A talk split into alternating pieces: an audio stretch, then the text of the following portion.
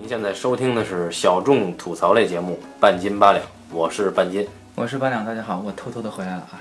哎啊，不对，啊，我们重新来一遍啊，就是说，呃，大家好，我是八两，我就这么悄悄的又回来了。听众连续在反映八两连续跳票，你得解释一下，对吧？嗯、为什么甩了我们这么多期，对吧？就大家已经纷纷表示听厌了我一个人的单口相声。啊，这个我也是非常的抱歉。呃，我本来是想给大家一定的时间，一个缓冲的时间，因为大家也听了我的很长时间的这种南方口音的普通话了，偶尔也要有一个放松一下的过程，对不对？所以我就说，那要不就让半斤自己先讲讲，看看大家是不是也能接受。但看样子是半斤的单口相声不是那么的受欢迎，大家还是很想念我这种自带地域特色的声音。也许这样的声音会有一个更好的辨识度和一个对比度，能够让半斤先生更加充分的发挥他的才能。回归的感言已经说完了哈，那极端听众朋友们，我们这期聊点什么呢？你看我我一个人惯了哈，俩人我已经不习惯了。这期聊点什么呢？应该是聊一聊最近大热的美剧，啊，就不管是八两回来了，还是八两没回来，还是我休假回来了，我只会聊一个话题，就是《冰与火之歌》。对，我也觉得这个话题好像聊了好多期了。啊，对这个万能的话题哈、就专门用它来救场，不要失去兴趣啊！这一期还是有很多料的啊，很多听众朋友们应该是也有看这个美剧《权力的游戏》第六季。那么第六季在本周已经播完了它的季中集，对吧？也就是说第十集已经播完了。那在这个第十集里面出现了很多惊天的秘密啊！我不知道你看了没有啊？我看了，我今天早上第一时间看的。呃，总的来说这一季没有给人留下特别深刻的印象。我不是说第十集啊，嗯，大家都说每一集都是在铺垫，对吧？一直铺到最后两集是高潮这一季。那我看完了最后两集，也没有觉得最后两集有多么的高潮。可能是一个漫长的剧集到了这个程度，都已经进入了一个呃疲惫期。我们首先大家是知道这一季已经结束了，对吧？嗯，还是应该简单的回顾一下这一季，从开始到结束到底它讲了个啥？因为我看完第十集之后，就有一个很大的问题，就是我发现我根本不知道这一集讲了个啥。其实吧，我觉得他在赶场，尽快直奔结尾。他第十集的标题已经总结出来了，《凛冬的寒风》。那其实我觉得这个就是第六季讲的东西，就他在铺垫，或者说在把北境的线头全捋齐。因为大家知道，北境之王是罗伯·史塔克。那罗伯死了以后呢，北京就乱了，包括史坦尼斯杀到了北京，波顿家占领临冬城，有好几股势力，甚至古地的骑士都已经杀到了临冬城。那接下来就是分久必合，所以他在整合北京的势力。啊、也就是说这一季的主要工作就是把线索给捋清楚，把那些支线的东西能够去掉的、能够淡化的，尽量都去掉。所以在这一季当中，我们首先看到这个分了很久的北境，终于在结束的时候又统一了。哎出现了一位新的北境之王。然后北境之前的那些线索，跟北境有关的线索，什么三傻呀，啊，这个洋葱骑士啊，红袍女啊，这个小剥皮啊，就是跟北境的这一大圈人啊，事情最后都统一到一个点上，哎就是 nothing，slow 那儿去了，是吧？哎，然后另外一方面呢，这个在君临城也是一样的道理，是吧？也是把各种事情能死的赶紧去死，不管你是出现了多少季的这个演员，差不多你的戏份该领便当该结束了，赶紧全都到太后和他兄弟那儿去，其他的那个分支线能灭赶紧灭掉，最后统一到了太后和他兄弟那儿去了。然后他是丧心病狂呢，就是在这一季里面呢灭了两个族，第一个是多恩领，多恩马泰尔家族全灭啊，灭族了；第二个是高廷，高庭的提里尔家族全灭，提里尔家族还剩那个老太太，对吧？呃，那就是灭了嘛，啊，基本就是灭了，你能有男丁了嘛？啊。然后他在那个另外一端，他也干同样的事情，他也把之前那一些乱糟糟的东西也统一成了一根线，啊，就是我们这个开挂的女主角。其实是在奴隶湾哈，迷林那条线也是把所有的线头都拧到了一起。呃，小恶魔过去了，女王抛弃了她的小男友铁岛，跟龙女汇成了。他还有更加丧心病狂的事情，就是我们在第十集的结尾的时候发现，哎，马泰尔家族和高庭的提尼尔家族居然跟大家不知道有没有注意到，就是那个船上，哎，万船横渡，对，很多船一起过去的时候，有一个长枪贯日的家辉，俯瞰的一个全景镜头。那个镜头里面，大家仔细找一找，就会发现有几艘船上有马泰尔家族和提利尔家族的标志，就是我们那两个家族。再联系到那一那一集当中，八爪蜘蛛啊，啊，我们那个和尚啊，嗯，和尚的太监。太监啊，去过一次多恩，就知道哦，原来多恩的那二位和太监已经达成了一致。也就是说，这一季讲来讲去，最重要的还是主角光环啊。所以你看，多恩都姓沙德了，对吧？多恩灭族了以后，都是私生女统治了。然后北境呢，以后要都姓雪诺了，这就很奇怪了。不知道为什么北境不能姓史塔克？哎，我就知道啊，第十集啊，它有一个梗儿是大家看不懂的。对于没有看过原著的人，或者看一知半解原著中间就是弃书的人，他们是看不明白到底是怎么回事的。今天有哥们儿问我说：“哎，所以这个琼恩是劳勃的私生子是吗？”我说：“为什么是劳勃的私生子呢？”啊，我一想，哦，原来这个大家都知道，这个长城以外还剩一根线是大法师布兰，对吧？布兰他叔叔呢，给布兰送到了长城外头的墙根底下，说：“哎，这长城有魔法呀，我过不去了啊，我先走了，剩下的靠你自己了。”对，连马都骑走了，你知道吗？然后呢，布兰呢就通灵了，他就做绿色之梦，他就回顾过去有一个很伤心的往事。当然，这个往事不是他的往事，还没有出生的时候，他的爸爸奈德年轻的时候，为了追回奈德的亲妹妹叫莱安娜·史塔克，他爸爸奈德带了几票人杀到了极乐塔。这个莱安娜·史塔克是怎么回事呢？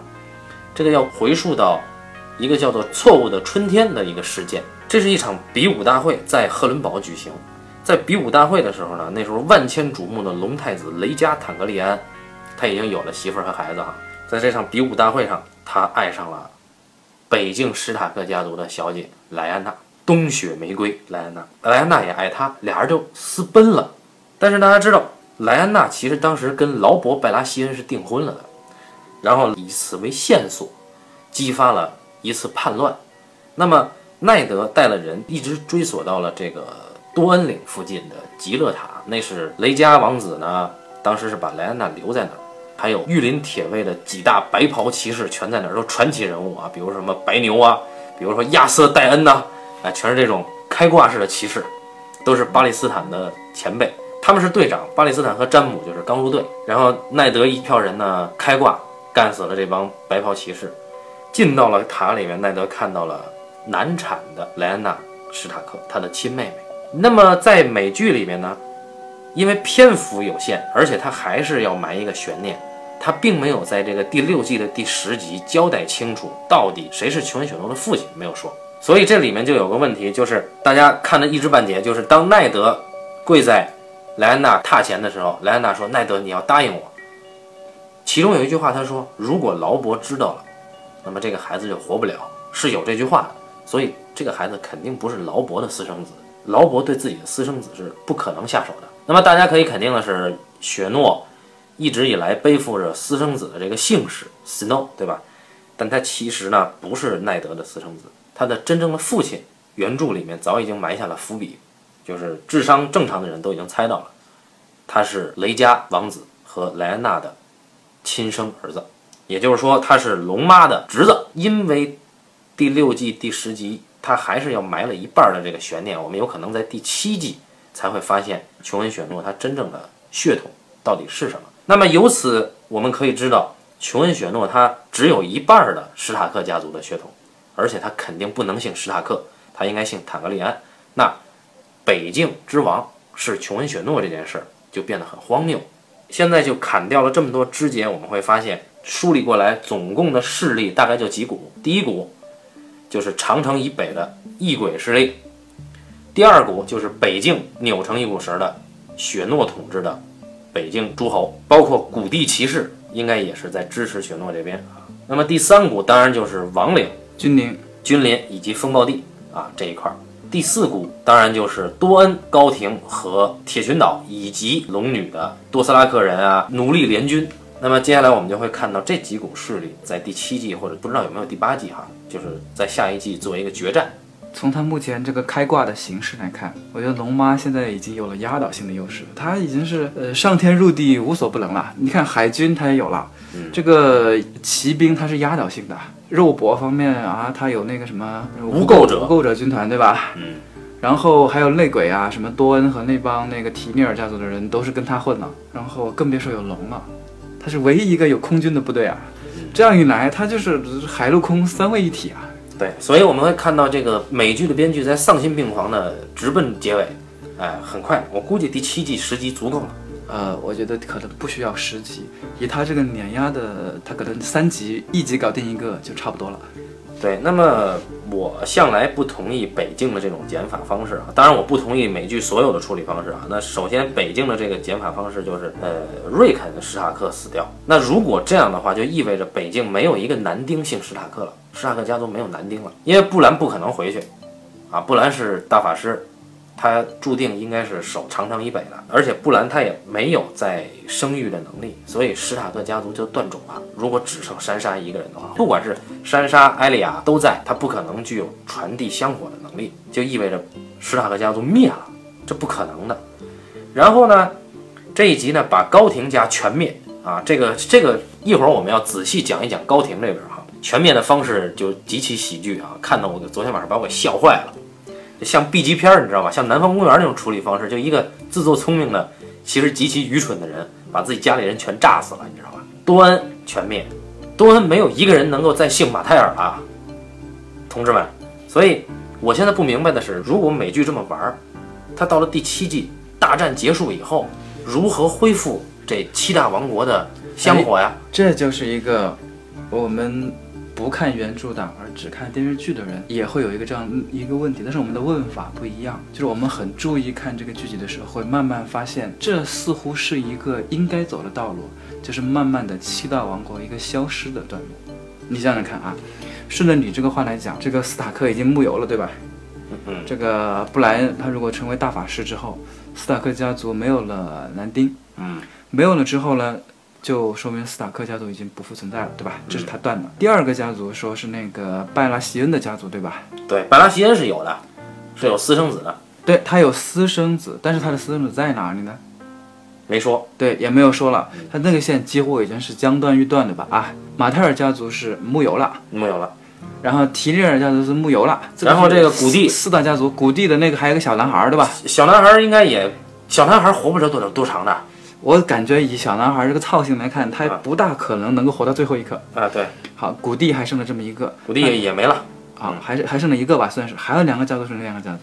兰尼斯特家，兰尼斯特有啊，有詹姆啊，但是詹姆不可能跟其他女人再生孩子了。嗯，我们先不管，反正啊，有詹姆，OK，还是有一个，还有谁吗？小恶魔啊，小恶魔，现在大家不也怀疑他有可能不是吗？嗯，对。那么我们好，兰尼斯特也没了，然后最后就是还有哪个的？呃，铁岛。铁岛不是已经太监了吗？对，铁岛也应该还剩幽伦哦。铁岛还是那个幽伦。对，但是幽伦呢，它是个双性恋。等一下，铁铁岛真的是七大王国之一吗？是这样的，七大王国这个概念是有变化的。在原来啊，七大王国其实是指的是坦格利安家族伊耿征服者伊耿骑着龙征服。维斯特洛大陆之前的七大王国是分裂的，那大概指的是北境、多恩、高庭、风暴地、呃古地、西境，还有一个就是这个河间地啊，我记得应该是这么分的。如果不对的话，咱们再说哈。那这是七大王国。那么在伊耿统一了维斯特洛全境以后，就合成了一个王国，它只不过有北境守护、西境守护、东境守护，包括多恩的亲王。那在劳勃死后，铁群岛独立，北境独立，多恩中立，再加上龙女王，再加上西境，西境跟这个王岭是一块儿的嘛？西境跟谁是一块？西境跟这个君临是一块儿的嘛？啊，还有古地、高庭，高庭是跟君临是一块儿的嘛？就基本上分不出七个来，但是呢，七大王国的说法呢，我们是必须在快要结尾的时候提出来的。对，其实说到这个地方，就会明显的发现，七大王国最后都 GG 了，Game Over 了。这是他们不对的，他们不是，我是说七个家族。问题就在这儿，美剧这么搞是要出乱子的。好，他现在这么一搞，相当于是以前伊耿骑着龙来到了威斯特洛，那个时候是七大王国，对吧？对，他把他给烫平了。然后过了这么多年，大家把。坦格利安家族赶走之后，现在又来了一个新的一个征服者，也是骑着龙过来。嗯，他再一次来，又把这一群人又摊平了，肯定是摊平，这不用怀疑，对吧？摊平了之后，这个时候发现一个问题，就是已经没有那七大家族了。对呀，原来摊平他没有灭种啊，现在灭种了。他现在就汤平呗，就说明以后就不会有什么其他家族了。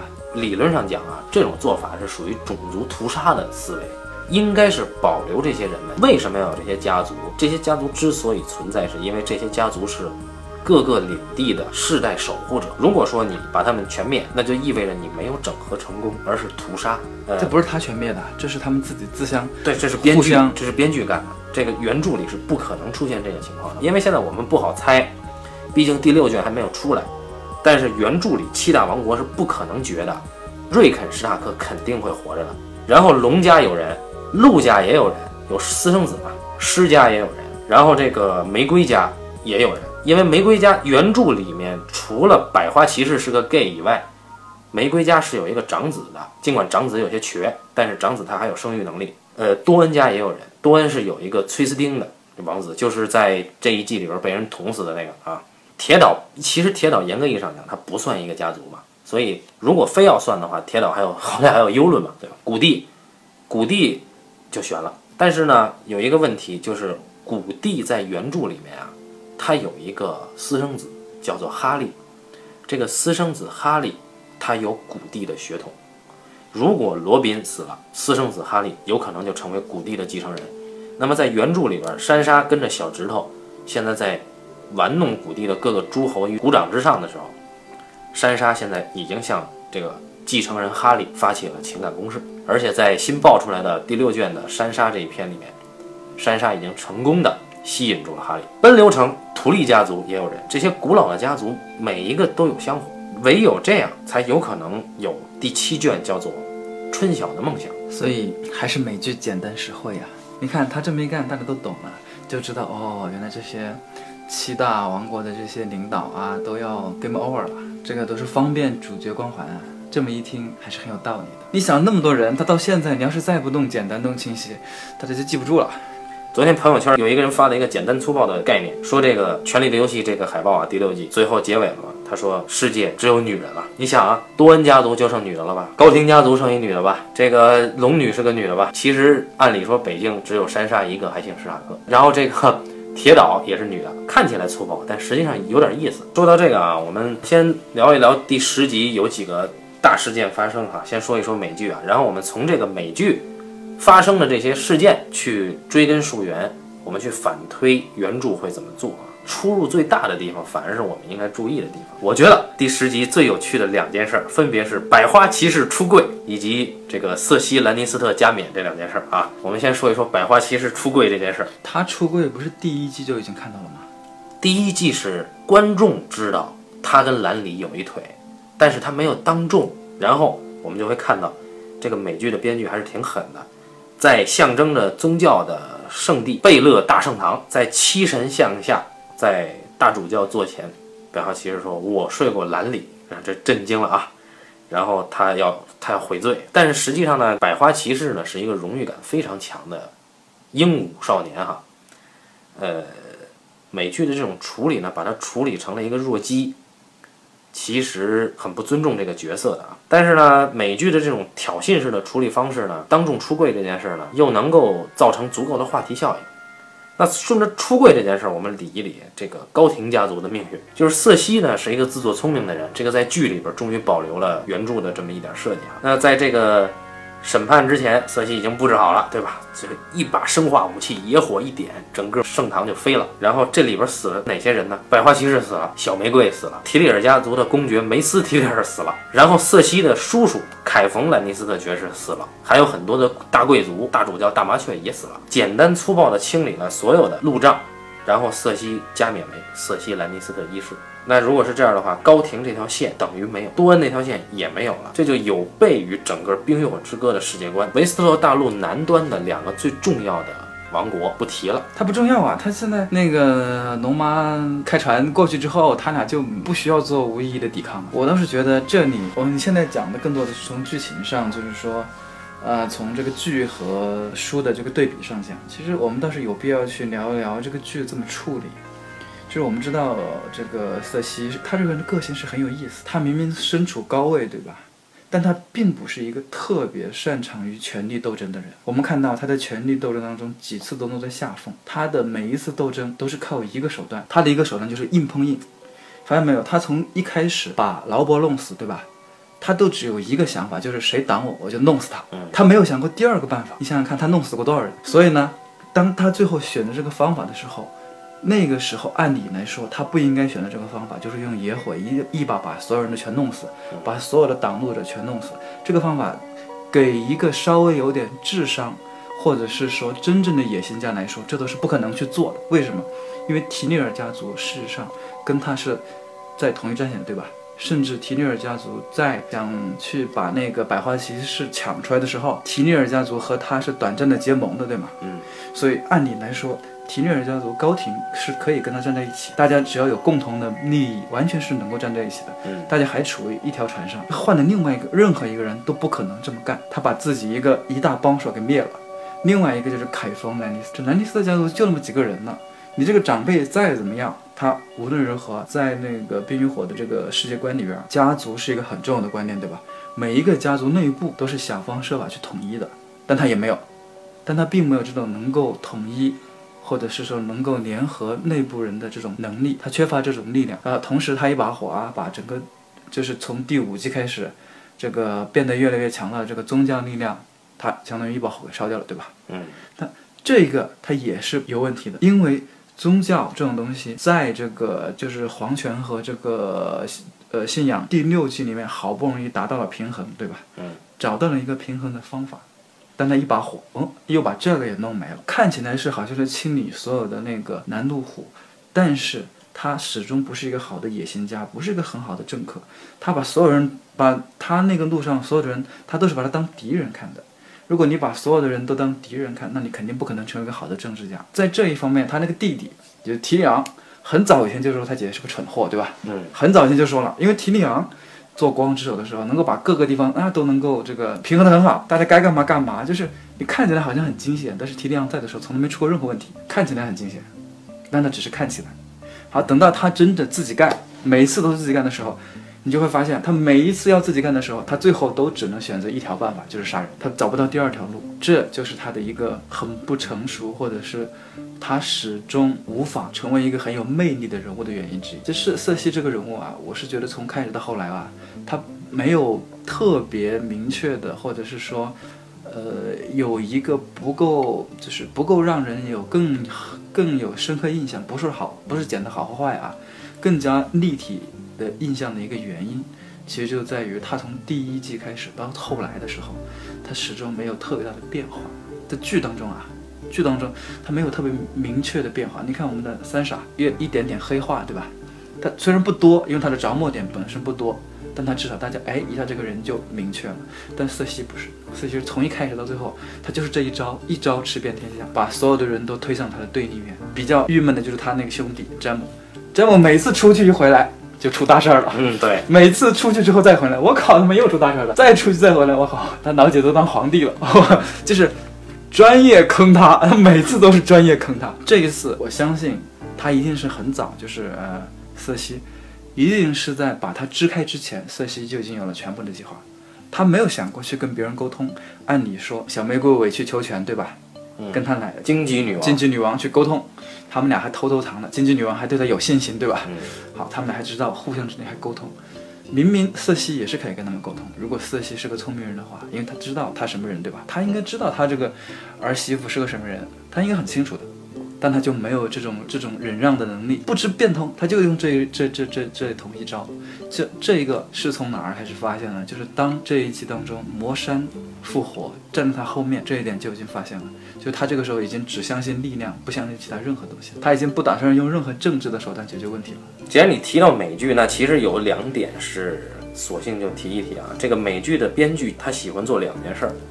一个是所有的主人公没有任何变化，没有人物曲线，没有任何一个主人公在这个剧里面体现出了你想要的那种人物变化，没有。珊莎并没有黑化，我昨天就在等。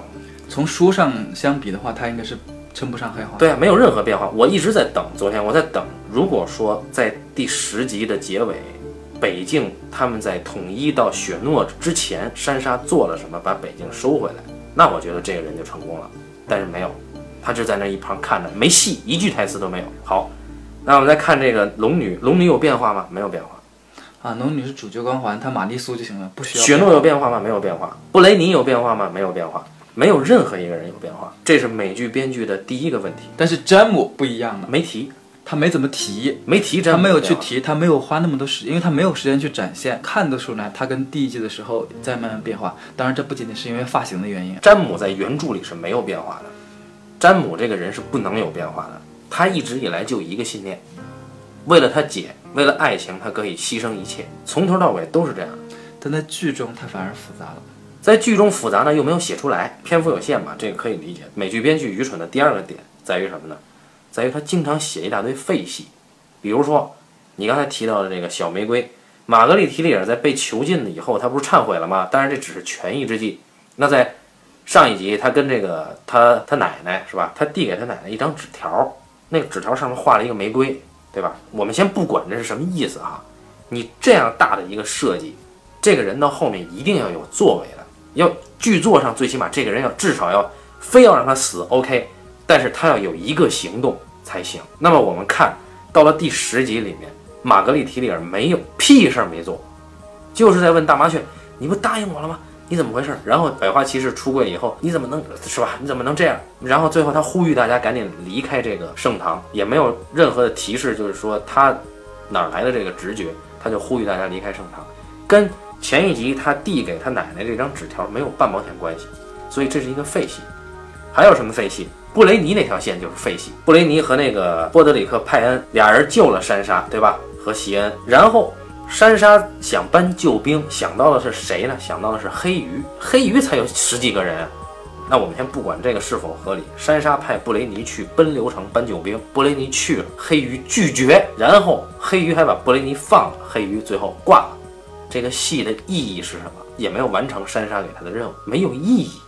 我不知道这个编剧是几流编剧，为了砍线已经犯了几大作为编剧最根本的硬伤的错误。我当时在看到布雷尼和那个他那个护卫的戏的时候，他有很有意思的一点就是，他这个戏是应该存在的。就是我们先不说从剧作法上严谨上讲啊，一个这么长的剧集当中，这种线索首先它应该有，它的功能是什么呢？我们还记不记得在前面几集当中有一段戏是猎狗和艾尼亚的戏，对吧？那个时候我们看到了什么？是两个人在乱世当中，他们如何经历这个旅程，对吧？由他们的眼睛，就是小人物的眼睛，看到这个战乱的威斯特洛大陆，对吧？这是一个视角，这个视角在当时是应该有，因为在前面几集，观众对整个大陆啊，你不能。总是通过高层去了解，对吧？那就变成《甄嬛传》了。你我们想要真正了解一个历史，毕竟有不同的角度吧？小人物的角度也是个角度，所以它这种这种戏是好看的戏。包括我们在好多小说或者好多电灯、好多电视剧当中，都会有小人物单独成一根线，慢慢的从他他们的那个角度上去，从平民百姓的角度上去看看这个大陆风起云涌怎么回事，还有很好的代入感。然后到了后来，当出现布雷迪和他那个小护卫的戏的时候，我一度以为他这个也是。承担了相当于承担了艾利亚和猎狗之前的功能，这样一种办法更有代入感，也就是从他们那个角度看，在正在威斯特路大道上发生的大事件，它更有代入感。比方说，你看很有意思的一一个镜头，就是詹姆拿下了那个奔流城后，然后到了船上，黑暗当中，他看到有艘船慢慢走远，他知道那个就是布莱尼和那个吧，嗯，他还挥了挥手，对吧？他抬起手向他们告别，然后那边的人还跟他挥了挥手，这个其实看得很心酸的。因为对詹姆来说，他其实何尝不想一走了之，对吧？他也不想混到这个圈子里面。他跟那个布雷迪说话的时候，他们俩之间不是有场戏嘛，对不对？在军营当中，布雷迪拜访他，他跟布雷迪说段话，他其实很很无辜或者是很无助。他说：“因为我是南迪斯，我没有办法，我只能来这儿。”他说：“你以为我不想跟你一样仗剑走天涯，对吧？我也想这么干，但是我没有这个办法，我脱身不了。”而到那个时候，他祝他好运，因为他其实也明白布雷迪跟他说的，说北境异鬼就要来，对吧？真正的战争在北方，他其实你何尝不知道？但他没有办法，他只能一挥手，你们去吧。当然，这你们去的是我自己家的。其实我看那一幕，我其实挺替我们的占卜老兄伤感的。就这种戏，就是虽然他只是灵光一现或者是突然的一两个镜头，但他能够看到，就是不同的阶级地位、不同的角色，他们都是战士，对吧？但他们在这个战争当中，他们都都是很都是很无助，或者是都无能为力的那种人。就是你过度解不不不。你可以说是过度解读的，但是我依然觉得这种戏应该有。但是它不好的地方在于哪？它它当然有不好的地方，对吧？它不好的地方就在于它没有把这个戏做足，这个就是没做，这个这个我觉得是 OK 的，他很有他不是当然了没做足，他有没有做足这个我们再说，因为那很有可能是你拍了之后你也剪不进去，对吧？明显是这他也是有可能和这个布雷尼和他的侍从女骑士和男侍从，这是一个堂吉诃德的视角，对从南到北一路走下去，把整个人生百态对，带出来，它应该是有用的，但是它不可能有这个篇幅。我相信书中肯定是有的，书里有啊，书里是有啊，书里肯定是有的。书里每一个王国都有一个 POV 去把整个王国的东西带出来。像像布雷尼和他这个护卫，这两个人这个线索，在很多很好的这个小说或者剧当中都是有的。这种这种这这一条这样的线索是应该的，，对但是你它从功能上，现在在美美剧的这里面，它成了废戏了。它已经放不进去了嘛。所以，除非他这个戏他们俩人有新的奇遇，像这种戏一定要有奇遇。无非就是遇上猎狗嘛。对他如果没有奇遇，他这两个人最后怎样再去合线就很困难了，他俩就合不上另外另外一条线了。后面他们在后面的大战当中就失去作用，所以他俩肯定第一要有奇遇，奇遇是遇上那个红炮会是吧？还是 现在那块儿是乱的啊，吴奇兄弟会，吴奇兄弟会这块儿呢有闪电大王，猎狗应该加盟了。然后呢，有意思的呢是哪儿呢？是二丫回归。二丫在哪儿呢？他还学会了瞬间移动，突然出现在弗雷加。哎，还做了弗雷派。二丫呢，现在在滦河城，然后吴奇兄弟会也在滦河城附近。布雷尼从奔流城北上，依然是在滦河城附近。所以这三个散视角，就这种应该是你刚才提到的这种类似于底层人的，或者说是游侠视角的人，会再次重逢。问题在于。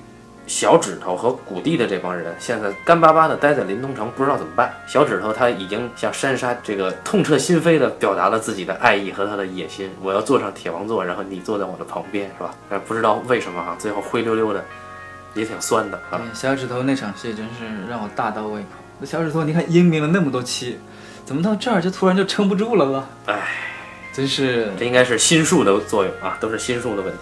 在第十集里面呢，还有一些有意思的点，比如说这个瑟西·兰尼斯特一世啊，他之所以成为一世呢，是因为他有一个儿子，对吧？还剩一个儿子，仅剩的这个儿子死了。这个其实很符合瑟西这个人的状态，就是瑟西啊，经常是为了解决一个矛盾 A，引来了更大的矛盾 B，结果 A 确实被 B 给压下去了，但是 B 的问题更严重。哎，这就是我开始说的瑟西这个人很大的问题，他看不上劳勃，他就把劳勃给弄死，他觉得解决了这个问题之后就好了，结果弄成更大的问题啊！哎，对呀、所以奈德史塔克来了，你 好，奈德奈德史塔克一来，也给弄死了。他就想奈德史塔克又看不上我，不行，我得把他弄死。结果他把他弄死，发现是哎，奈德史塔克引来的第三个问题更大，北境叛乱了。所以这个这个问题在于，他好不容易把北境给灭了，把啊，比北境更大的问题，他爹来了。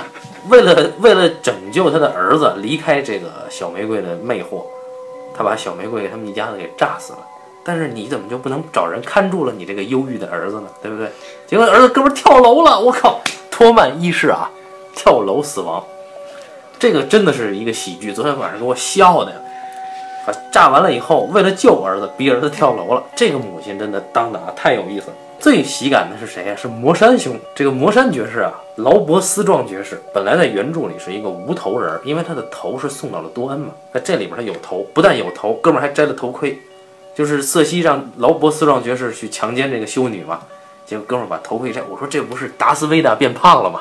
啊，黑武士来了。上一集致敬了张艺谋，这一集就致敬卢卡斯。我刚才说在剧里边所有的主角都没有变化，这句话我要澄清一点，就我认为啊，真正的好的东西是这个人性它不会发生变化，但是因为这是命运嘛，在这个结论接出来之前，它肯定是努力发生了一些变化的。比如说艾丽亚，艾丽亚在这个剧集里面她没有发生变化，就根本就没有黑化，直接就救了一个她本来应该去杀的人，然后就叛变了。但实际上在原著里面，艾丽亚是先黑化了。我相信到最后一刻，艾丽亚会回来，回归她自己的本心，但是她要先黑化。珊莎也是，珊莎现在在玩弄情感，玩弄这个谷地的贵族，在最后一刻，或者说她内心世界一定有藏起了她的本心，然后最后她可能输在自己的本性暴露的那一刻，也有可能是赢在本性暴露的那一刻。但是这不代表说这个人就不应该有曲线，詹姆也有曲线，詹姆他回去去救布雷尼也是一个曲线。现在詹姆在原著里的线我非常关注，因为詹姆失踪了嘛。但是在失踪之前，詹姆是本来想要帮助托曼，甚至动了废除掉瑟西的心，这个心思他是动了的，因为他在原著里边他是御林铁卫的队长，每一个队长白点是记录当代御林铁卫的事迹的。他在翻阅白点的之前的历史的时候，发现有一两任队长有了秦王的举动，这个是一个暗示的。当然，我们不知道詹姆接下来会遭遇什么。猫姨不是复活了吗？猫姨肯定是要干掉詹姆的。不知道布雷尼会发挥什么作用啊？那么这几个有意思的点呢，就导致第十集出来以后啊，喜感极大。呃，我现在纯粹看美剧，纯粹是看笑话啊，就真的是很开心的。然后现在说回来，就是现在其实有几个少女名媛是这里面没有做出来的。我先不说珊莎这个演员长得不好看啊。珊莎是原著里边一个一等美女的位置啊，除了珊莎还有谁呢？玛格丽提利尔，还有一个人在剧里边被砍掉了，是多恩领的公主亚莲恩马泰尔。那么这三个女孩，她们的蜕变都会非常有意思。当然，玛格丽提利尔她不是 POV，所以她的戏肯定会弱。现在已经爆出的第六卷的章节里面，每一个人都只有一张，但是只有亚莲安爆了两张。你不能跟电视观众提一个他们从来没有听说过的人名，你就死心吧。他现在他已经这么干了，跟你说，现在剧集已经这么干了，所以那几个家族肯定是 GG 了，Game Over 了，你就不用再想了。他现在的打算肯定是龙妈横扫，龙妈的横扫是非常的有意思的。他第一季的时候结束的时候，他多了三条龙，对吧？他作为一个创业，真真是白手起家啊！以前身上只有三个蛋，啥也没有，就三个蛋，有爷们儿啊！他之前长得好，对吧？长得好，有三个蛋。这是他的创业的全部身家，他先把三个蛋孵化成龙，再就拿到了风投，对，拿到了风头。你看后来一点点先找到了什么呢？你看无垢者，无垢者呀，这个赤子团呀，啊，又找到了一群骑士啊，那叫赤子团啊，又什么提利昂啊，各种各种人来投奔啊。然后又现在又收集了这一季又让他收了那个多斯纳克那人的骑兵啊，无敌骑兵啊，简直就是把这帮人全搞定。然后现在又把奴隶主全搞定了，海军啊。然后现在铁心岛又有投奔了，然后现在那两那两户人家也来了，这并购完成了，并购完成，他现在就直接可以上市 IPO 了。他上市之后绝对是一个千亿级别的大企业啊。所以你觉得最后都会并归到坦格里安王国？我觉得问题不大。我觉得这个故事是一个，呃，往深了一点说，或者是我们发散一下说啊，它其实就是一梗征服大陆的一个重建版。我现在倒是觉得很有可能那个红神拉赫洛应该是书里面唯一的神了吧？啊？为什么？因为我没看到别的他妈神干的啥。书里边神可多了。对他们有很多人信仰七神，光之王就是红神吧？光之王就是红神拉赫洛。这么多神，逛了一圈之后吧。我都觉得，哎，红神和七神在世俗之间的，就是信徒反应当中，红神应该还是占了优势的。所以上一次的时候，一个有龙啊，征服了威斯特洛，然后现在红神又帮助伊耿的另外一个后人，又带了龙过来，又征服一遍威斯特洛。这个啊，两个常识啊，红神跟龙女没交集啊，他没有交集。红神是媒婆，那个索罗斯。他们两个是红神信徒，然后原著里边有那个原著算了，不，我先先不提原著了。这个红神其实是是存在一点邪恶，他们强调献祭嘛，都是很原始的一种信仰方式。红神的死敌是寒神，那我们不知道寒神是否存在。现在，那有人分析就是红神跟寒神实际上是两种气候的斗争，因为古人他没有气象学的知识，热天嘛就红神，冬天一来寒神，对吧？冻死人嘛。所以谁占上风，其实是这个洋流，在在争。咱们先不搞走进科学了啊。现在的问题是这样，大家看到这一季之后呢，都会有一个就一个很大的谜团解开，但是觉得不过瘾。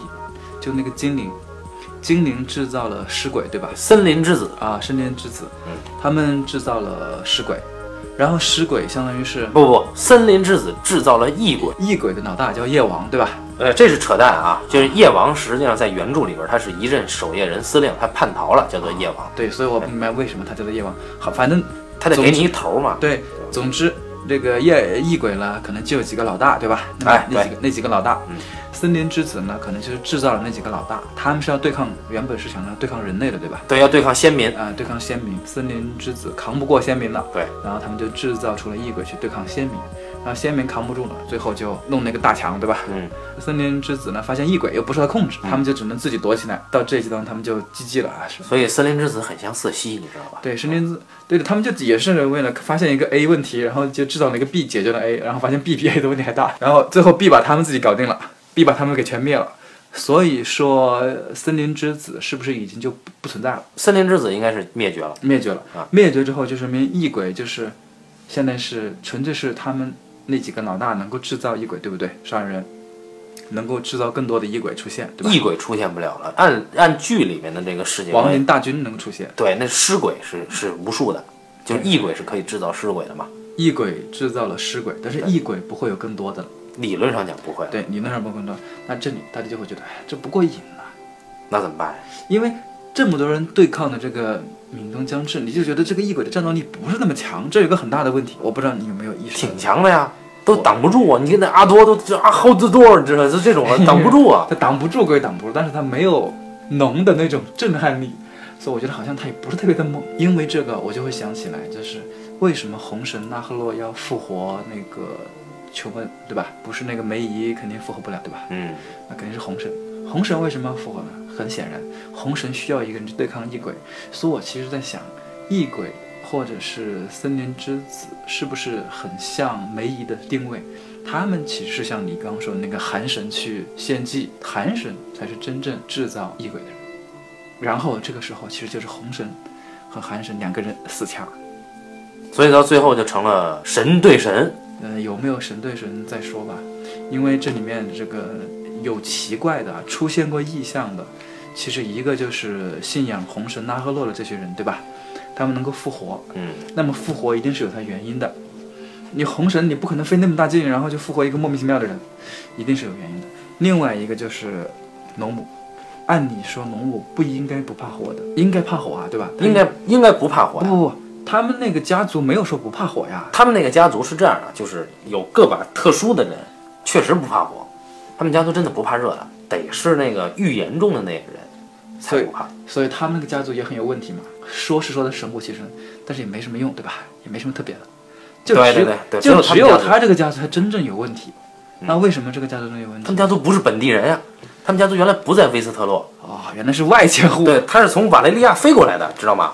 哦，外迁户。当然，这个你就永远不要指望剧集里边给你这个解释了啊！原来坦格利安家只是瓦雷利亚诸多龙王王族里面的一支很小的王族，龙王就多嘛，每一个人都七条龙打嘛，谁服谁啊，对不对？在瓦雷利亚城堡里边，每一个龙王都会法术，就统治着维斯特洛以外所有地方的奴隶，唯有这一支坦格利安家有智慧，他觉得龙王早晚得完蛋，咱们跑，跑到龙石岛去了，在龙石岛驻扎以后，结果瓦雷利亚招来了一场末日浩劫，就是龙跟龙干起来了，你知道吧？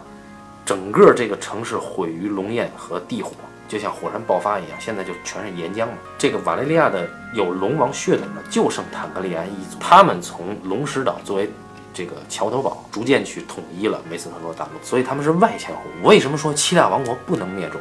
原因在这儿。那为什么说坦格利安家的人可以御龙？就坦格利安家的人跟龙先天的有亲缘性，有那么几个人他真的不怕火的。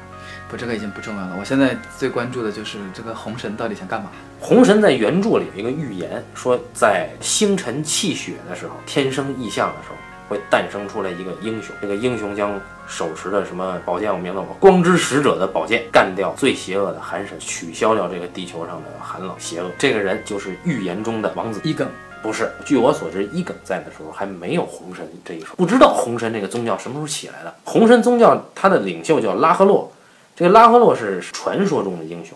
说这拉赫洛呢，为了对抗寒神啊，练了一把光明使者剑，但是这个剑呢，屡次练屡次都很脆弱。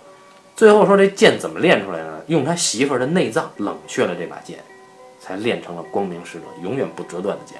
说这把剑可以斩断这个寒神。难怪之前有说 John Slow 就是红神拉赫洛转世。所以这个红袍女啊，她一开始觉得史坦尼斯是为什么呢？因为史坦尼斯在龙石岛，红神宗教他说啊，说这个救世主将诞生在盐与烟之地，就是说这地方啊是一个寸草不生的、冒烟的，应该是一个火山口的一个地方，然后遍地应该是那种盐碱化的，在维斯特洛大陆只有这个地方符合这个地貌，叫龙石岛。那龙石岛是史坦尼斯的。他一开始就以为是这个，后来他到了长城，发现不对，史坦尼斯挂了，他觉得雪诺应该是这个预言中的。他为什么觉得雪诺会是？他是通过看这个火来掌握这个未来的。他从这火里边，他问他的拉赫洛，他说：“你要告诉我谁是救世主。”本来以为是史坦尼斯的脸，结果出现了一个雪诺的脸，那他以为就是雪诺了。那现在问题是，雪诺是不是这个预言中的王子呢？不是，因为雪诺生在哪儿啊？雪诺生在极乐塔。这个剧里边是讲了的，极乐塔他妈不是烟与烟之地，沙漠里边一孤塔嘛，对吧？一个堡垒嘛，所以不可能是雪诺。谁是？丹尼里斯坦格利安是，因为丹尼里斯坦格利安是他妈生在龙石岛的，他生的那天发生了风暴。所以他叫风暴降生，丹尼利。我明白了，还是主角光环！说了半天，红神这个宗教，我我真的忘了什么时候有啊？因为我在翻这个《冰与火之歌的世界》这本书里边，也没有提红神是什么时候来的啊。所以这个红神很奇怪。对，我始终觉得第七季，呃，我们展望下一季啊，我觉得下一季从权力斗争来看，已经没有什么很多可斗争的。首先说君临城的那几位，那个詹姆跟他老姐，我觉得未必要干了，这个时候他俩只能抱成团了。因为他俩相当于四处树敌啊，那个龙母来了之后，第一件事就把他俩砍了。他俩肯定是没有办法再互相砍的，我觉得应该是没有办法了，只能一致对外。那么一致对外的话，他们现在是很弱的一方了，应该说是属于很弱势的一方了。他们跟龙母应该是没有什么可打的，其实。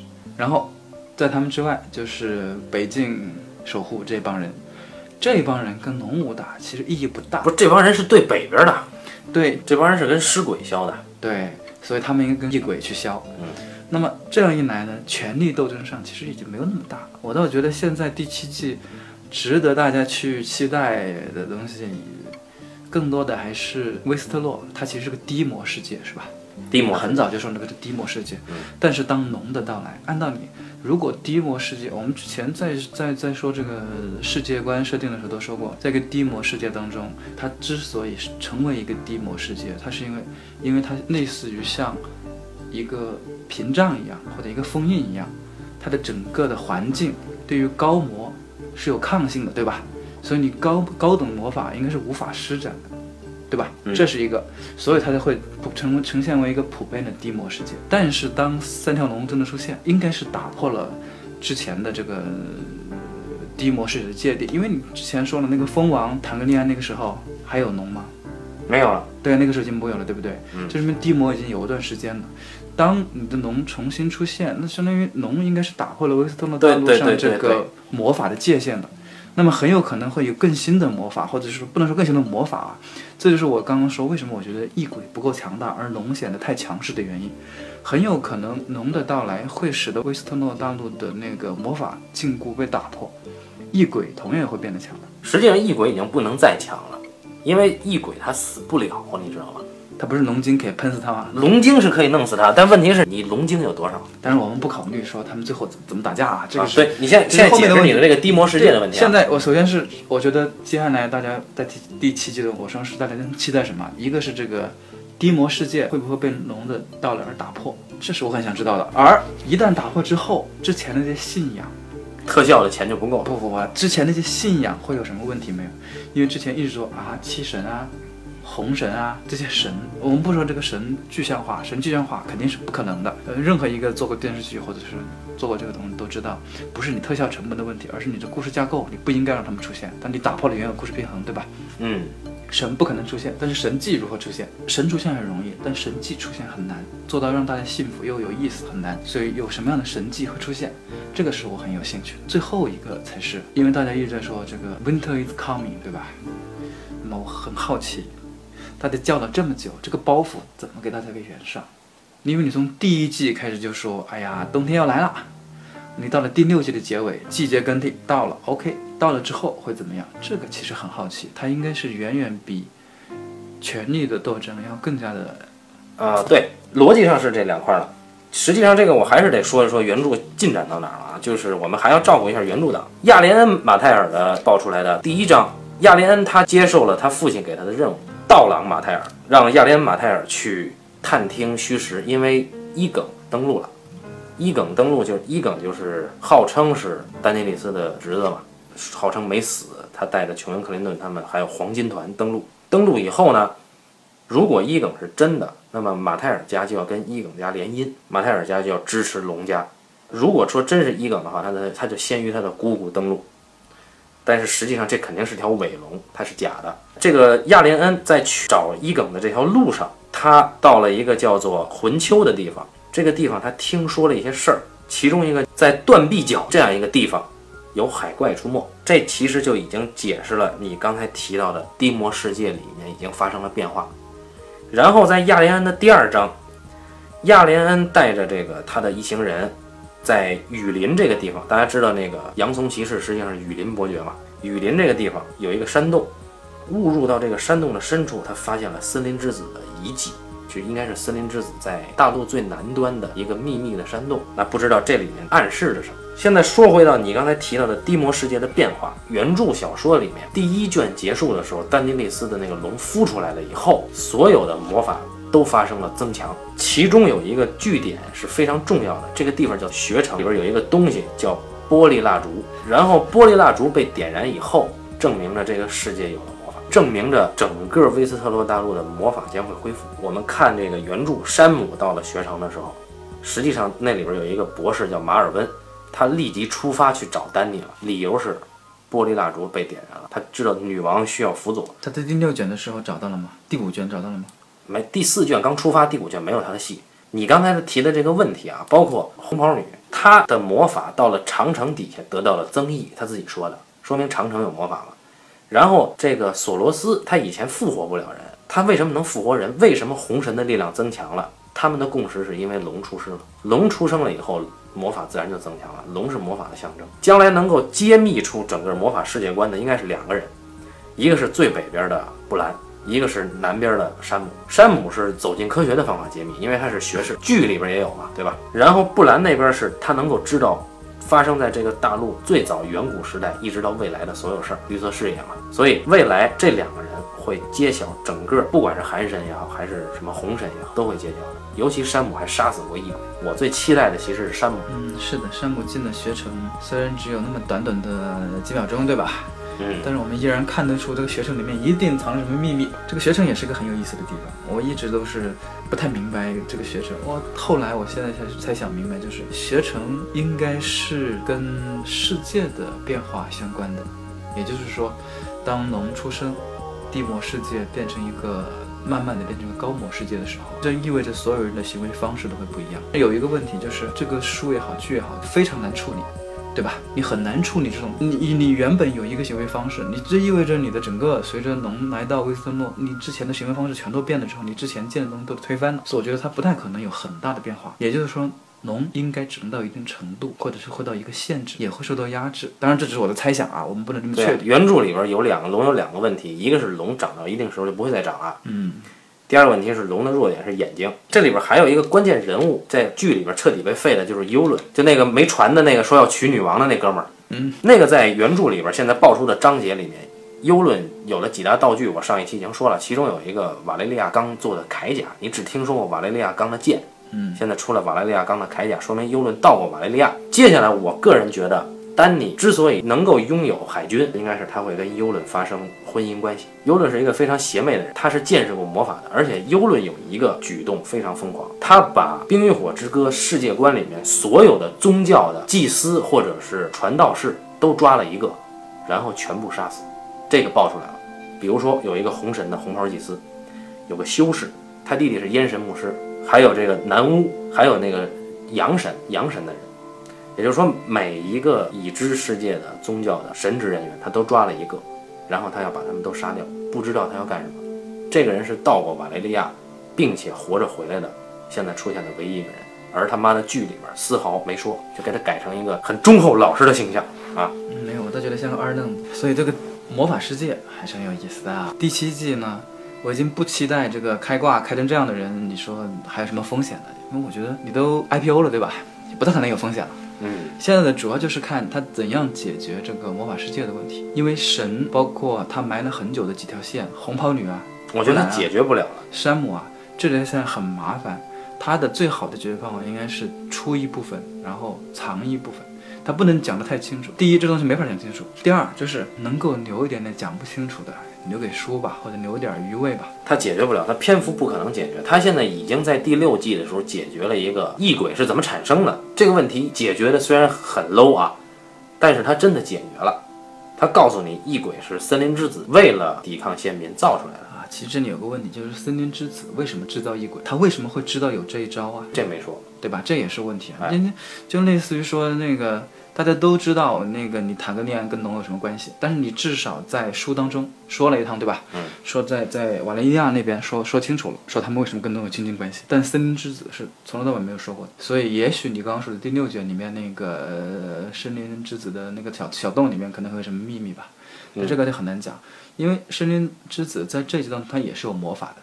但他的魔法非常非常的弱，这个也始终是很好奇的一个地方，就是如果龙诞生了，这个魔法得到了增强，对吧？嗯，升天之子一直在北地，在他们自己的地方，对吧？按道理他们的能力应该也会得到增强的，但是好像也没有。没有，原著里也没有，原著里就剩了那么十几个森林之子，都躲在这个长城以北一个洞窟里，都在护着这个三眼乌鸦雪鸦大人，他们为什么要护着雪鸦大人呢？不能出去就死啊！出去就异鬼就弄死他们了那不叫护着，那叫躲。啊！对，躲着啊。然后雪鸦大人死了，我也不知道为啥哈，这么快就死了。他死是肯定的血压我觉得很简单，就是片酬太高呗。你看啊，啊，对，你看那哥们儿多贵呀，你赶紧出来，赶紧赶紧走吧。对，所以弗雷也死了是吧？好，那那个荆棘女王应该也快点儿，应该就没他的戏了。嗯，那俩演员应该不是很贵，我觉得。弗雷那个演员很厉害的，对，那演员是很厉害，但我觉得看看那片儿之后，我觉得最贵的可能还就是雪鸦。所以都是年轻人便宜。对，年轻人一次性签的六七年的合同，没多少钱。